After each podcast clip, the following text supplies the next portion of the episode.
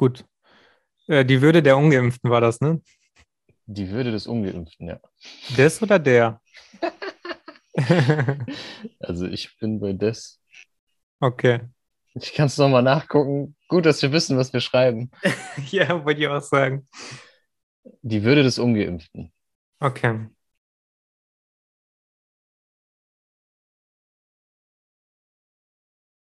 Dann kann es jetzt losgehen, wenn du bereit bist.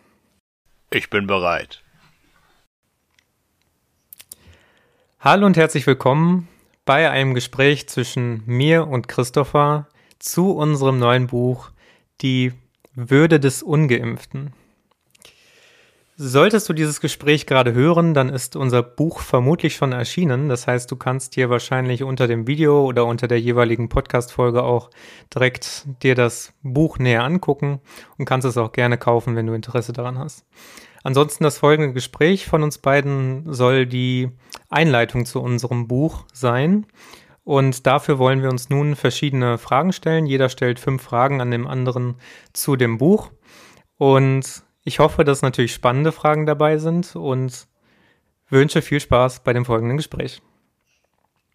Lieber Chris, meine erste Frage an dich ist, woher nimmst du denn eigentlich die Kraft, eine andere Meinung zu haben als die meisten anderen Menschen?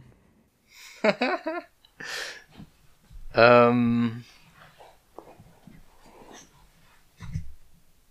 ja, erstmal sehr schöne Frage. Vielen Dank auch für die Einleitung.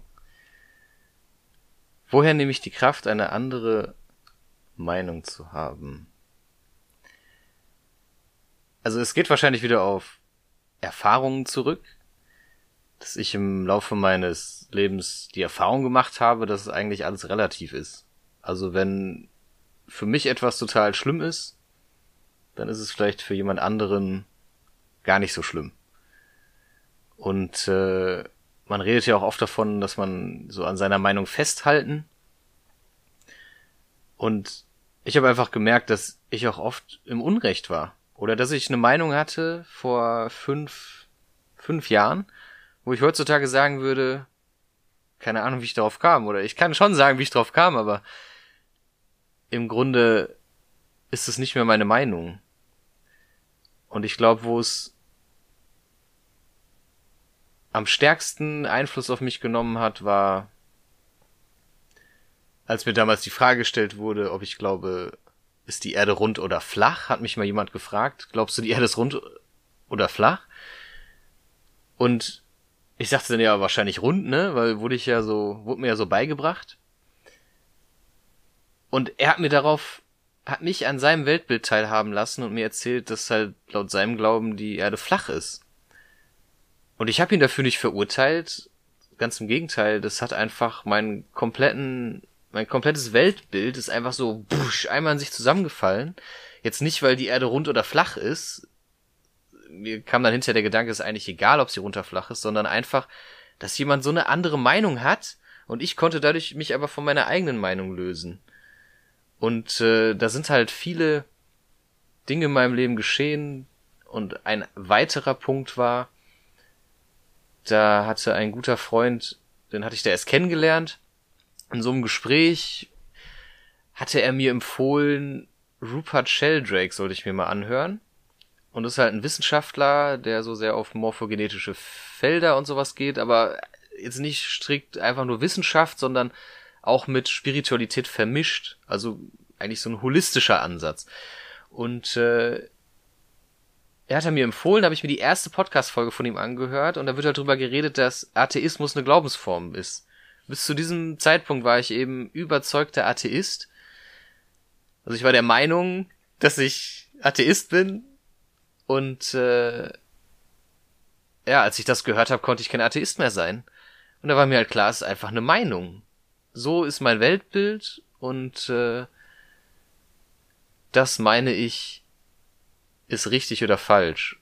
Und das sind so die beiden grundlegenden Erlebnisse in meinem Leben, die mich dazu verleitet haben, Meinungen von anderen auch zu akzeptieren und mich dafür zu öffnen. Vielen Dank. Schön, dass du noch die Kurve gekriegt hast, sonst äh, wären wir direkt abgestempelt worden als Flat Earther und dann hätte niemand mehr zugehört. Ja, siehst du, man, man will den Leuten es ja nicht zu leicht machen, einen zu verurteilen. genau. Moment, hat er jetzt gesagt, dass er für die flache Erde ist oder nicht? Du hast es Ähm, offen gelassen, das war das Schöne. Genau. Es ist im Grunde egal. Was? ja. Also zunächst, ich denke mal, jetzt bin ich dran und stell dir eine Frage. Der Ball ist angekommen. Ähm, jetzt habe ich irgendwie das Gefühl, du wirst mir so richtig coole Fragen stellen. Ich habe meine gerade erst aufgeschrieben. ich habe sie auch erst heute aufgeschrieben, also. Okay, sehr gut. Ähm, und da denkt man sich natürlich immer so, ja, ist das jetzt gut, was ich hier frage und all so ein Quatsch, aber im Endeffekt, die stehen hier, ich stelle sie und äh, du wirst etwas äh, Bedeutungsschwangeres daraus machen. Dein neues Lieblingswort, oder? Ja, absolut. Also, lieber Tristan, wieso schreibst du dieses Buch? Mit mir. aber eigentlich einfach nur, warum du dieses Buch schreibst. Also sind das jetzt zwei Fragen? Einmal, warum ich das Buch schreibe und einmal, warum mit dir oder soll ich beides zusammen beantworten? Kannst auch zusammen beantworten. Okay. Also ich glaube, der Hauptgrund, warum ich dieses Buch schreibe, ist, weil ich gesehen habe, dass wir einer sehr, sehr starken Veränderung in den letzten zwei Jahren unterlegen sind, die ich für einfach nicht positiv befinde. So, das ist, also ich finde, das kann man erstmal so als Argument stehen lassen. Ähm, ich finde das auch valide, wenn erstmal Menschen sagen, so, ich finde, die Gesellschaft bewegt sich in eine falsche Richtung. Und umso besser finde ich es dann noch, wenn Menschen etwas aus ihrem Leid machen, weil das ist ja immer mit Leid verbunden. Wenn du sagst, die Gesellschaft be bewegt sich in eine falsche Richtung, dann ist das auch aus deinem eigenen Empfinden heraus, dass das schlecht ist und dass du dich auch schlecht dabei fühlst. Und umso besser finde ich es dann, wenn man auch irgendwas mit diesem Leid macht. Es gibt ja dieses schöne Wort Leidenschaft. Also das Leid schafft etwas. Ähm, und deswegen, ich bin halt ein Mensch, ich möchte alle Gefühle, alle Erfahrungen, alle Erkenntnisse, die ich immer habe, irgendwie verarbeiten. Ähm, nicht unbedingt, um sie einfach nur stumpf loszuwerden, sondern um halt auch einfach daran zu wachsen. Und jetzt gerade in Bezug auf die Covid-19-Pandemie ist ja eine globale Gesellschaftskrise, die ja nicht nur rein auf dieses Virus zurückzuführen ist, sondern da erkennt man ja anhand der Covid-19-Pandemie, dass da grundsätzlich ganz viele Pfeiler in unserer Gesellschaft erstmal falsch aufgestellt sind.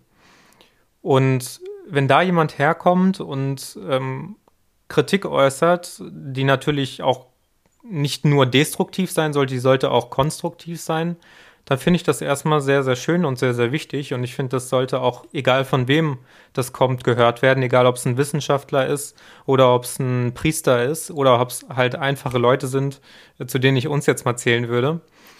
Ähm, deswegen, ich finde, dass wir das sehr gut und sehr richtig und sehr wichtig gemacht haben, dass wir sehr viel konstruktive Kritik angebracht haben, anbringen und vor allem eben auch in Form von Geschichten, dass es nicht nur so trocken ist, dass man nicht nur hier irgendjemand die Zahlen um die Ohren haut, sondern eben ne, das schön auch ausschmückt und zeigt, in welche Tendenz das laufen kann.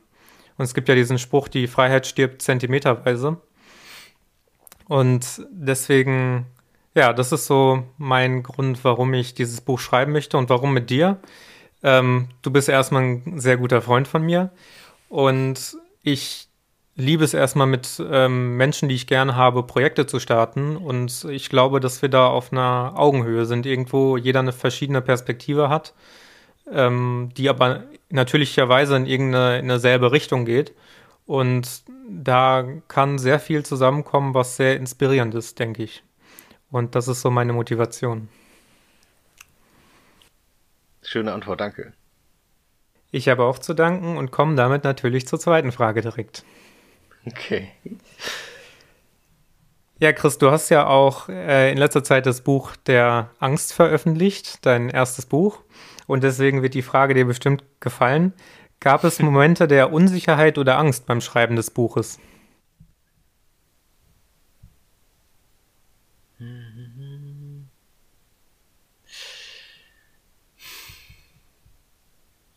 Also interessanterweise bin ich schon durch so viel Angst in dem Buch der Angst gegangen.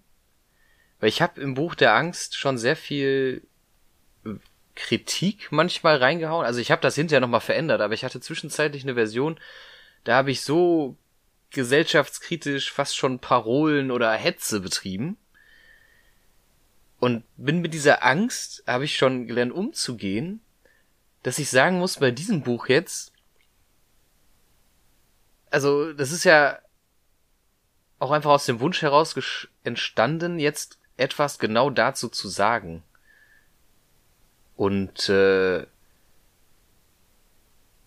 es macht einfach irgendwie auch Spaß, mit dir zusammenzuarbeiten. Und ich habe auch das Gefühl, natürlich, wenn man etwas alleine macht, als ich halt an dem Buch der Angst gearbeitet habe, war ich ja ganz auf mich gestellt. Aber jetzt mit dir so einen Sparringpartner zu haben, wo man halt gemeinsam etwas erschafft, das ist nochmal etwas ganz anderes. Und ich finde das ganz interessant, weil wir eben gerade bevor wir dieses Interview gestartet haben, auch über Kommunen gesprochen haben und äh, ja, da hast du ja auch schon einige Schreibarbeit geleistet in deinem Buch Die wahre Bedeutung der Kommunion. Heißt jetzt anders. Heißt jetzt anders. Heißt jetzt Leben in Kommunen äh, vor dem Hintergrund, dass die wahre Bedeutung der Kommunion hätte immer so ein bisschen katholisch gedeutet werden können und deswegen habe ich das halt umbenannt in Leben in Kommunen. Okay. Aber danke. Danke für den, ja. für den äh, Hinweis zu meinem Buch. Nee, das passte jetzt auch einfach so gut, äh, weil gemeinsam ist halt alles einfacher und ich glaube, Angst ist halt oft so, dass man sich so alleingelassen fühlt und auch nicht irgendwie mit Leuten drüber reden kann. Ich habe dann vielleicht beim Buch der Angst mit mir selbst drüber geredet, konnte dadurch viel transformieren und finde, dieses Buch macht einfach nur Spaß. Also, das ist einfach als ich mal keine Geschichten mehr hatte, dann schickst du mir einfach zwei und dann lese ich die und dann denke ich, okay, jetzt irgendwie habe ich doch wieder Bock, auch was zu machen. Also es ist einfach, man motiviert sich gegenseitig, aber gleichzeitig ist es natürlich schön, auch seine eigenen Projekte zu haben, aber ich finde es unheimlich schön, mit dir an diesem Buch zu arbeiten und deswegen kann ich nicht sagen, dass mir das jetzt besonders viel Angst gemacht hast.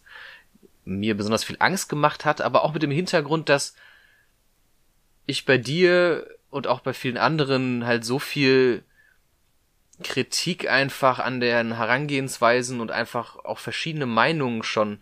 Also ich merke einfach, die Medien schaffen es nicht, diese Flut an Wahrheit, die ja viele einfach so aussprechen, und Freiheit, das Verlangen nach Freiheit, das, dass man halt nicht diskriminiert auch wird, ob man jetzt geimpft ist oder nicht. Also die Medien schaffen es nicht, das durch das Internet einfach das ja zu unterdrücken. Und das gibt einem natürlich auch nochmal Mut für die für diese Sache, die man selber als richtig empfindet, einfach einzustehen und etwas dafür zu machen und nicht länger zu schweigen. Ähm, auf dem Weg hier, also ich bin ja gerade in Amsterdam mit dem Fahrrad hingefahren und da standen auf dem Boden ganz oft haben da Leute, also ich bin nicht nach Amsterdam gefahren, das muss ich korrigieren, sondern äh, in die Richtung. Ähm, hinterher habe ich den Zug genommen. Aber da standen ganz oft so Sprüche. Irgendwie ähm, Angst zerstört Bildung. Ähm, oder wie weit gehen wir für Solidarität? Und auf so Fahrradwegen. Ich habe natürlich gar nicht damit gerechnet, habe halt ab und zu immer nach unten geguckt und auf manchen Wegen war wirklich, das hat dann irgendwer mit Spraydosen dahin gesprüht und ich fand das so cool. Und es sind einfach diese Kleinigkeiten, die einem zeigen, ey, es passiert was. Und man möchte halt irgendwie daran teilhaben. Ohne andere zu zerstören oder zu verletzen, sondern respektvoll. Das ist meine Meinung. Kreativ, in verschiedenen Geschichten. Macht mit, was du willst, aber einfach etwas Schönes daraus bringen. Ja. Vielen Dank für die Antwort. Du hast es auf den Punkt getroffen. Okay, danke. Okay. Ja, also ich stelle einfach jetzt diese Frage, weil sie hier steht. Äh, was bedeutet Freundschaft für dich? Schwierige Frage. ich habe ich hab schon eigentlich recht oft darüber nachgedacht, was Freundschaft ist. Aber genau wie bei vielen anderen sehr bedeutenden Begriffen wie Liebe oder äh, Harmonie habe ich da bisher, glaube ich, noch keine wirklich allumfassende Beschreibung dafür gefunden. Also, ich finde, Freundschaft ist erstmal was grundsätzlich Essentielles bei jedem Menschen in seinem Leben. Ich glaube, dass wir ohne Freundschaft einfach nicht auskommen.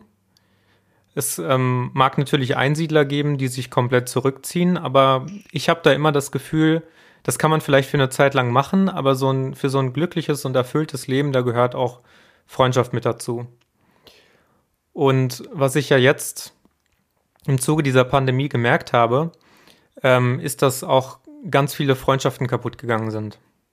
Und auch wirklich so, ich habe dann mit vielen Menschen schon drüber gesprochen, wirklich ist eigentlich so enge Freundschaften, wo man sich gedacht hat, da kann nichts und niemand dran rütteln. Und trotzdem ist es irgendwie durch dieses Politmanagement und durch diese gesellschaftliche Krise kaputt gegangen. Ich will da an der Stelle auch noch, oder einfach keine Schuldzuweisung machen. Ähm, aber man merkt einfach, dass die Medien, die Politik und teilweise sogar die Wissenschaft, wenn man sich anguckt, was für wissenschaftliche Ergebnisse publiziert werden, werden über was für ein Scheiß, ähm, tun einfach den, den Menschen und der Zusammengehörigkeit der Gemeinschaft als solches nicht gut. Und letztlich, worauf ist denn die Gemeinschaft aufgebaut? Die Gemeinschaft ist auf Freundschaft aufgebaut. Die Gemeinschaft ist auf Familie aufgebaut. Und wenn wir die Freundschaft nicht mehr haben, dann kann auch eine Gesellschaft nicht mehr bestehen. Ich glaube ja schon, dass die Gesellschaft, wie wir sie heute haben, wenn die Menschen sich auf ihre Grundwerte besinnen, so fortbestehen kann, auch für lange Zeit und auch so, dass die Menschen glücklich sind. Aber dafür ist eben, sind eben viele Dinge, wie zum Beispiel Freundschaft, notwendig. Ähm, und die werden gerade durch solche Krisen eben für mich zerstört. Wobei man, man kann natürlich auch fragen, wenn eine Krise so eine Freundschaft kaputt machen kann, war es denn eine wirkliche Freundschaft? Ja, das ist, ich finde, das ist eine berechtigte Frage. Und ja, und ich finde auch so, der harte Kern ist so bei mir ne, voll d'accord gegangen. Aber es zerrt natürlich an dir, wenn du, und ich hatte ja auch viele Auseinandersetzungen irgendwie mit Freunden, wo ich so anfangs so gegen dieses Pandemie-Narrativ, äh, ich sag mal, angekämpft habe. Nicht, nicht so radikal wie manche andere, schon noch so ne, gemäßigt und einfach so versucht habe, Informationen zu verbreiten und macht damit, was ihr wollt. Bin auch sehr stark dafür angegangen worden. Also sowas erlaubst du dir, wer bist du hier, diese Corona-Analyse zu verfassen und sowas alles. Ähm, das zerrt schon an einem, gerade weil man auch dachte, das sind halt Menschen, die sind vielleicht nicht unbedingt Freunde, aber einem schon freundlich gesinnt. Und ne, Freund, das Wort Freund kommt ja auch von freundlich. Ähm, also, wenn ich mir was wünschen könnte, was unser Buch vielleicht auch wieder anregen könnte, dann wäre das Freundschaft tatsächlich. Also diese, diese Kluft zu überbrücken, einfach dadurch, dass man merkt, wenn wir diese Tendenz der Pandemie weiter fortführen, dann gehen die Freundschaften kaputt. Und deswegen müssen wir jetzt langsam mal weniger was gegen Infektionszahlen machen und mehr wieder was für unsere Freundschaften. Mehr Umarmungen. Free Hugs. free, free Hugs. But not from me. ja, wobei das ja auch wieder dann von allen so, wenn du so mit so einem Schild auf der Straße rumläufst, Free Hugs, dann wirst du ja von allen schon wieder so komisch beäugt. Ist das ein Hippie so? ja, genau. Hat der Syphilis? Bestimmt. Ja. ja, schöne Antwort. Also, finde ich gut.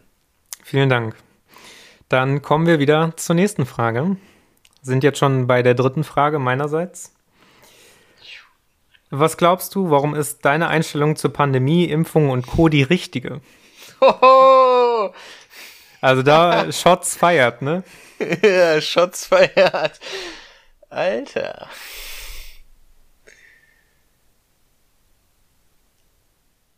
Vielleicht ist sie auch gar nicht die richtige, ne? Also. Das steht außer Frage, dass das die richtige ist. Ich habe ja lang genug gebraucht, um mir diese Meinung zu erarbeiten. Ja, das ist vielleicht äh, schon ein guter Ansatzpunkt. Also viele, die kriegen halt so das serviert, was halt aus den Lautsprechern ihres Fernsehers kommt oder eben aus dem Radio, ähm, kriegen Informationen und sie plappern sie einfach nach. Und dann wird halt mit Leuten, die das halt hinterfragen, die werden halt als Querdenker bezeichnet oder als Idioten oder was auch immer. Und da habe ich mir halt schon immer gefragt, ey, was war denn dann Goethe?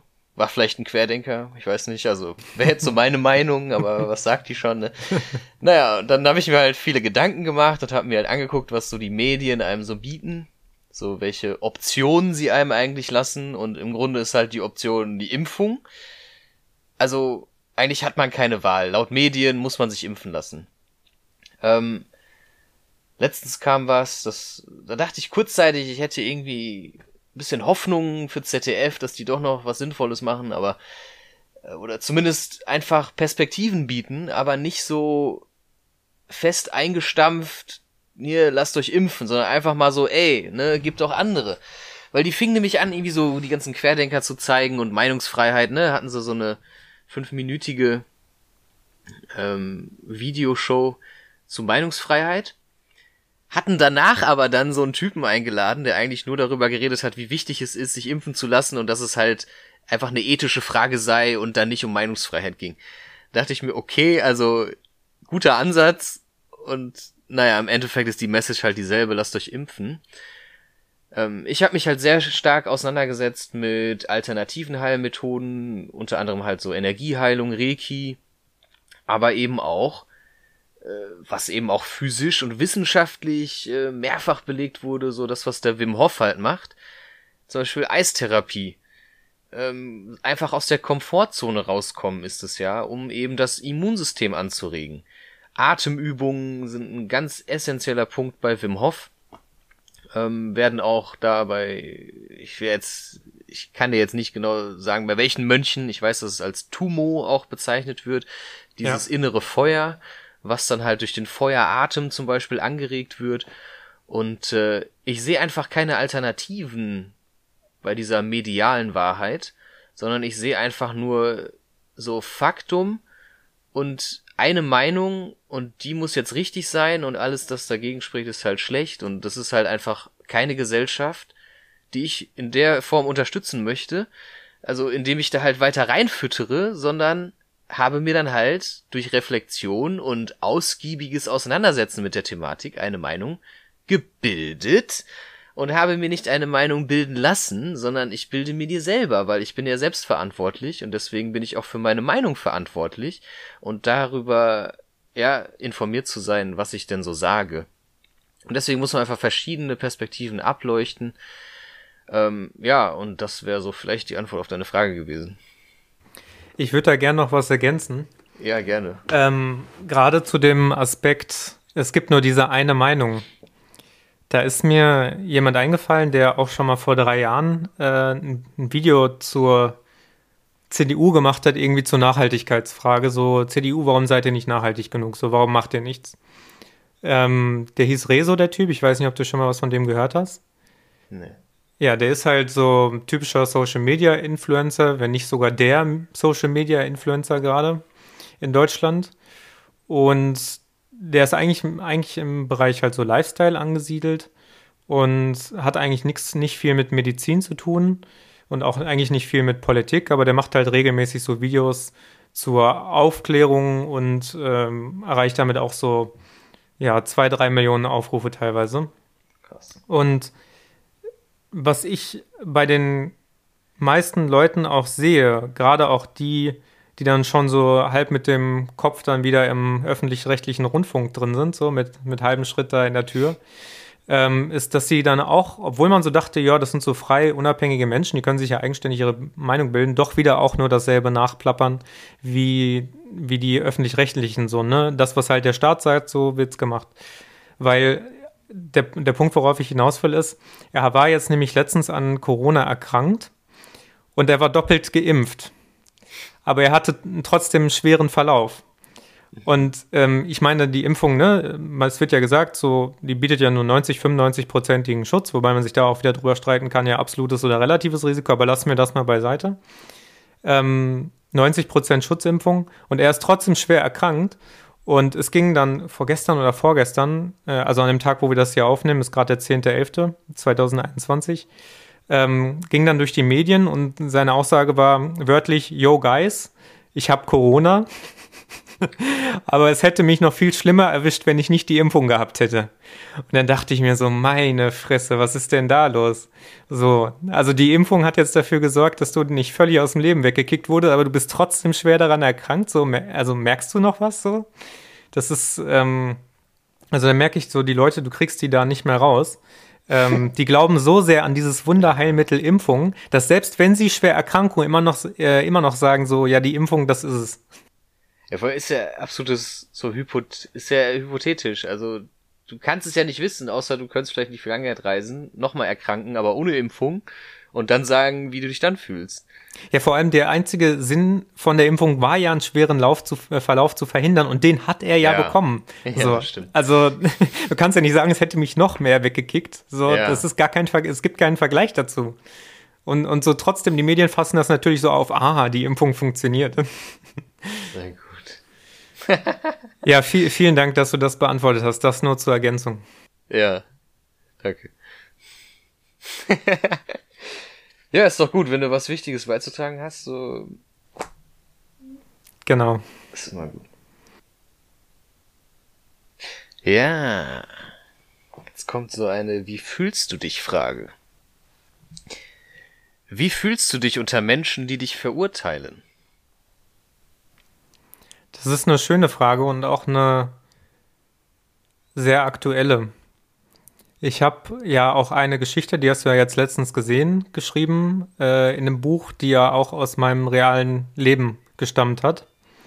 Und es ging dabei um einen Mann aus der Verwandtschaft, ähm, und der, wir waren halt auf einer Geburtstagsfeier und dieser Mann hat halt lautstark so seine Meinung vertreten darüber, ähm, ja, dass die Ungeimpften mit ihren Einschränkungen leben müssten. Also dieses so nach dem Motto, so dieses Gesudel, die wollen sich ja nicht impfen lassen, also können wir sie jetzt mal so schön diskriminieren. Das war so die, die Kernaussage und der stand da auch voll zu. Und als ich das gehört habe, war ich echt für einen Moment so, boah, schon krass, weil ich dachte immer so, ja, die Medien vertreten sowas, die Politiker vertreten sowas. Aber so wirklich reale Menschen aus meinem Umfeld, dass die also wirklich nicht nur so desinformiert sind, aber auch so, so sehr unsere freiheitlichen Werte über Bord schmeißen. Von wegen, ne, also alles, wir tun sonst immer alles gegen Diskriminierung. Aber wenn es dann plötzlich um eine ges gesundheitliche Entscheidung geht, um einen medizinischen Eingriff, wenn du das nicht machst, so ja, dann darf ich dich diskriminieren. Und der Staat findet das auch noch gut, die Medien finden das auch noch gut, so alle. Und das fand ich so krass, weil das hat mir auf der einen Seite natürlich ein bisschen Unbehagen bereitet. Ähm, ich finde, äh, das passt auch so irgendwie ganz gut. Ähm, aber ich, also in Bezug auf, wie ich mich in der Nähe von Menschen fühle, die mich verurteilen, denke schon, dass der ja, ich weiß nicht, ob der Mann mich letztlich verurteilt hat. Ich weiß auch nicht, welche Menschen mich in meinem Umfeld äh, dafür verurteilen. Ich bin mir sicher, es gibt viele und ähm, da habe ich ja auch was schon zur Frage bei der Freundschaft gesagt. So die wichtigen, wichtigen Freundschaften sind bestanden, die restlichen verurteilen halt gerade alle anderen Menschen, die was anderes denken. Ähm, aber um nochmal auf diesen Fall des Mannes zurückzukommen, in dem Moment habe ich halt Unbehagen gefühlt, aber ich habe dann auch in dem Moment so gesagt, so, nee, das kannst du dir nicht gefallen lassen. So nicht nur, nicht nur nicht für mich, sondern halt für alle Menschen, weil dieser Mann, der hat, also Diskriminierung ist dann noch so ein harmloses Wort. Er hat mit seiner Aussage ja wirklich, er verletzt damit Menschen. Er tut Menschen damit weh. Er bringt Menschen dazu, sich zu fühlen wie Menschen zweiter Klasse. Hm. Nur weil sie halt ne, eine Spritze nicht genommen haben. So, für die die meisten ja sowieso überhaupt gar kein Risiko haben. Es ging, geht ja eigentlich nur um die vulnerablen Gruppen, so Menschen mit Vorerkrankungen und ne, ältere Menschen. Und selbst wenn die die Impfung nicht haben wollen, so, ja, dann ist das halt so. so es gibt, du kannst Menschen dafür nicht verurteilen und erst recht nicht kannst du sie dafür ausschließen. Und in dem Moment habe ich einfach gesagt, du hattest ja auch das vorhin schon gesagt, dass mal dein Herz so gehämmert hat, dann als du äh, da gesprochen hast vor der großen yeah. Gruppe. Das war in dem Moment auch so, vor allem, weil ähm, das war jetzt nicht nähere Verwandtschaft, das heißt, ich kannte die nicht so gut und ich wusste, wenn ich dieses Gespräch jetzt anfange, dann werden alle Augen darauf gerichtet sein. Aber ich habe dann in dem Moment gesagt, mein Herz klopft, klopft zwar, aber ich muss dem jetzt entgegenstehen. Und ähm, ich habe das ja auch in der Geschichte beschrieben. Ich habe dem auch richtig Kontra gegeben, also faktisch Kontra, nicht emotional Kontra. Mhm. Und äh, ja, der hat dann am Ende nicht mehr über die Hardpoints geredet, über die Key Facts, sondern ist dann auf Legionellen oder sowas umgestiegen, wo ich mir so dachte, das hat so nichts mehr mit dem Thema zu erzählen, was, also äh, zu tun. Was willst du mir denn jetzt erzählen? Ähm, und das Interessante war ja auch bei diesem Mann, das war ein etwas älterer, ähm, stämmiger, ich will nicht sagen Alkoholiker, aber ein Mensch, der zu Alkohol trinken neigt. Gerne auch, gerne mal einen über den Durst trinkt, so. Und das Interessante ist ja, dass er auch zwischendrin dieses Argument gebracht hat, so von wegen so, ja, jetzt müssen sie ja mal, weil sie so, um, also unwillig sind, müssen sie ja jetzt mit ihren Konsequenzen leben, so.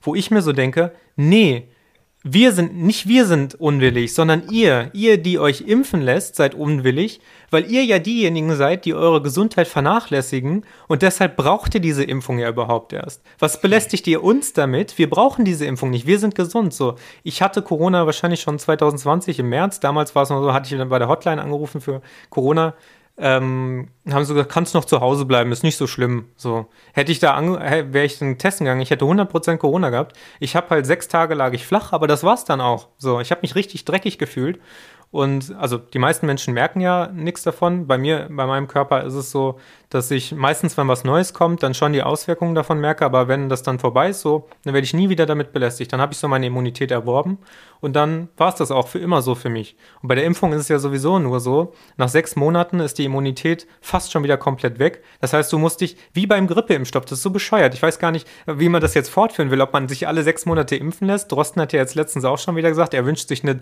komplett dreifach geimpfte Bevölkerung und nächstes Jahr im Frühling ist dann eine komplett vierfach geimpfte Bevölkerung und dann geht das immer so weiter, weißt du? Und da denke ich mir so, der, der Haupt Punkt, worauf ich hinaus will, ist nicht, wir sind unwillig. Wir sind diejenigen, die etwas für unsere Gesundheit tun. Ich bin nicht übergewichtig, ich habe keine Begleiterkrankungen, ich mache Sport, ich ernähre mich gesund. Ähm, aber gerade die Menschen, die halt ihr Leben völlig schleifen lassen und verwahrlosen, sind dann meistens diejenigen, die sagen, ja, ihr müsst jetzt mit euren Einschränkungen leben, ja. so. So, völlig paradox. Von die so schön bequem, so, ne, also, die können jetzt mal sehen, wie das ist, ne? Ja. So, ja, also im Endeffekt äh, war es äh, schon so eine Heldentat einfach, ne? Weil jemand steht da, ne, wie der König und verkundet da seine Meinung und einer spricht halt aus der Menge dagegen. Weil wenn man nichts sagt, bleibt die Meinung halt einfach so stehen. Ja. Und wie gesagt, meine Gesprächspartnerin hatte mich da angefleht, auch mit den Augen so bitte, das, also, und ich war aber, ne, ich muss das jetzt tun, weil ich tue das ja auch gleichzeitig irgendwo für alle. Alle reden immer von Solidarität. Ja. Aber so, wenn es dann wirklich darum geht, so, dass die Gesellschaft nicht gespalten wird, dann tut irgendwie keiner was dafür. Und deswegen vielen Dank, dass du das als Heldentat bezeichnet hast. Ähm, für mich hat sich natürlich in dem Moment nicht so angefühlt, nachhinein auch nicht. Die Geschichte hat mich dann auch ein bisschen begleitet, weil man sich dann in dem Moment auch verwundbar gemacht hat. Äh, vor allem ist dann auch so dieser Blick, den der Mann für mich hatte, ist mir noch richtig übrig geblieben, weil der hat mich richtig so angeguckt. So, so dieses leicht gehobene Kinn und dann so, so weit aufgerissene Augen, so von wegen so leicht, so leicht hochmütig, aber so, was will der mir denn jetzt erzählen? So. Ja. So war das. Ja, ich meine, ich habe mich viel auch mit diesem Heldentum, was ist ein Held, und du hast ja auch gerne Anime geguckt. Äh, und ich komme immer wieder auf diesen, also Naruto hätte es nicht anders gemacht. Wenn einer steht und so einen Scheiß erzählt, dann hätte er gesagt, so, was willst du von mir? So, das ist Schwachsinn, was du sagst. Und äh, deswegen. Ich finde, das ist eine super Überleitung für die nächste Frage, die ich an dich habe. Nice. Äh, was kann und soll das Buch Die Würde des Ungeimpften für dich bewirken?